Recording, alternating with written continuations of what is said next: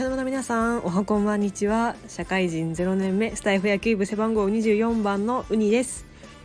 今日は12月9日木曜日でございます。それでは今日も参りましょう。お茶の間雑談上原城ポンポン。このチャンネルは来年の春から社会人になる社会人0年目の私ウニが社会勉強をしながらしかし社会の荒波に飲み込まれないように皆さんと肩の力を抜いた意見交換や趣味のお話などをする場お茶の間を目指すチャンネルでございます。今日のテーマなんですけど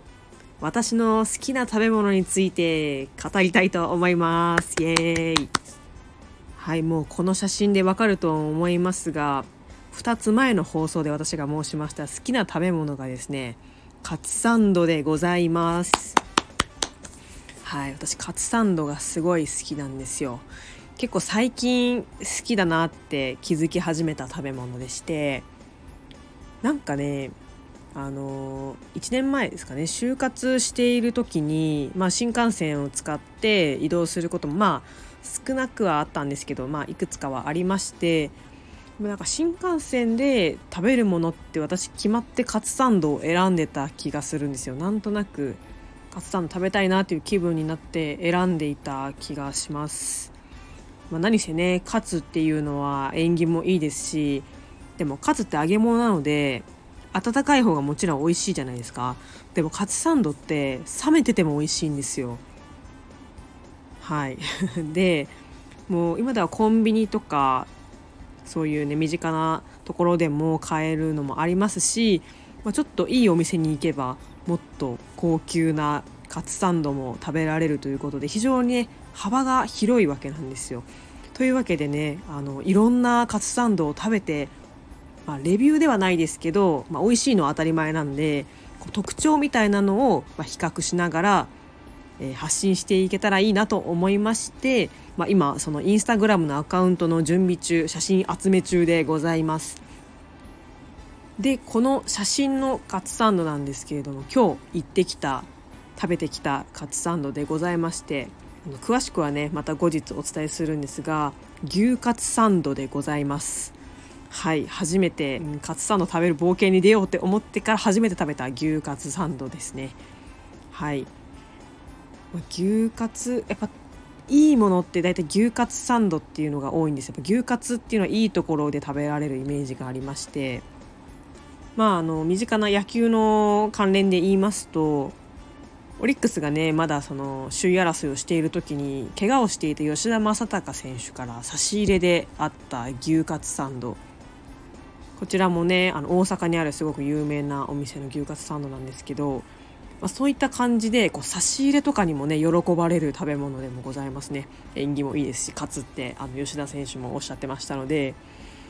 まあ、それ見てねやっぱいいとこの牛カツサンド食べたいなと思って。でゆくゆくはねもう私が思う究極のカツサンドっていうのも食べてみたいなって思って、えー、今、えー、カツサンド探しの旅に出かけております。はい。それで今回食べたカツの一番大きな特徴がもうパンの小ささ薄さなんですよ。もう圧倒的に牛カツがメインなんですよね。もう何て言うんですかね手を汚さずにカツを食べるための要因みたいな感じでパンがいましてもうカツのねボリュームがすごくてこう見た目すごくこうペロリと食べられそうなものではあったんですけどカツが結構あの肉肉しい感じだったのでもうそのボリュームでとても満足いくカツサンドでございます。でキャベツは入っていなくってカツにソースがかかっていたんですけどそれにからしが入っているような感じでした。でそのカツの揚げ具合なんですけどこれもね若干こうピンクがかったような感じでちょっとレアっぽい感じでしたね。はい。で持ち帰りだったんですけどその間にちょっと冷めてしまったんですけどもちろん冷めても美味しかったですし、まあ、持って帰ってきてちょっと温め直してもより一層美味しく食べられました。ねパンでお腹いっぱいになるというよりかはカツでお腹いっぱいになるというので非常に大満足のカツサンドでございました。お値段は1500円プラス税でございました。もうね早くもちょっといい牛カツサンドをいただいてしまったということで、えー、非常に幸せなひとときでございました。こんな感じでこうカツサンドの主に特徴の部分を、まあ、自分の記録用みたいな感じで残しておいてなんかカツサンド食べに行きたいカツサンド食べたいなっていう方の参考になればいいなと思っております。はい、皆さんももし好きな食べ物などございましたらコメントメッセージなどお待ちしております。それでは本日も配信を聞いてくださりありがとうございました。それではまた次回の配信でお会いしましょう。それではさようなら。